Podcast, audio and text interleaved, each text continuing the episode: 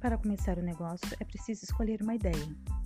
Se você tem várias ideias e todas parecem muito boas, escolha aquela que você pensa mais vezes enquanto tenta não pensar em trabalho.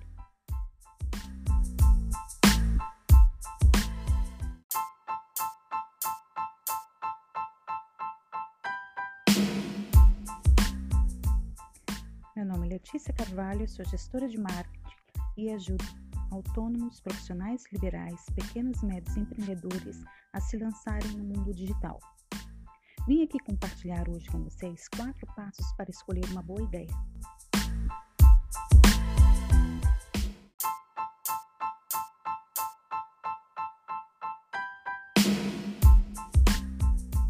As melhores ideias em geral parecem terríveis no começo.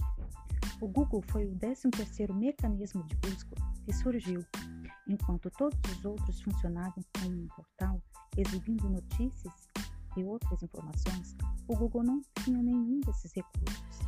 Era uma página branca, um campo de busca e um botão. Não parecia ruim. Pois bem, a diferença foi justamente não ter o portal. E com o passar do tempo, as pessoas começaram a valorizar este formato.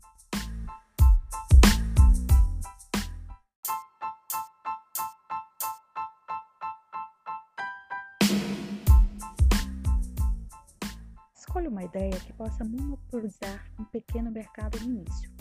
Você não vai conseguir monopolizar um grande mercado no começo do seu negócio. Busque um segmento pequeno em que a monopolização é mais fácil e depois expanda.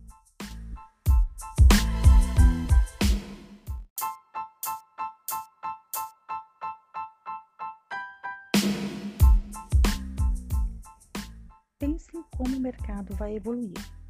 Muita gente é obcecada com o tamanho atual do mercado e não analisa a sua evolução. Preocupe-se mais com a taxa de crescimento e menos com o presente porte.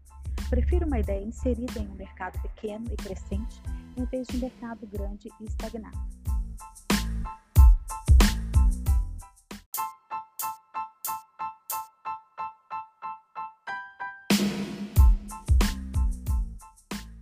Lance a ideia no momento certo. Ao lançar uma ideia, é preciso pensar no momento correto para alcançá-la. Porque este é o período perfeito para esta ideia. Porque dois anos atrás era muito cedo e daqui a dois anos será muito tarde.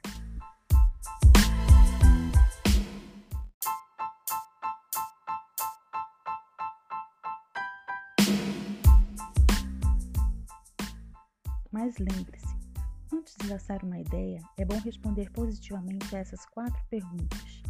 Sua ideia parece terrível? Sua ideia pode ser um monopólio? Sua ideia se insere em um mercado crescente? É o momento certo para lançá-la? É muito importante que você saiba exatamente qual problema sua ideia vai solucionar.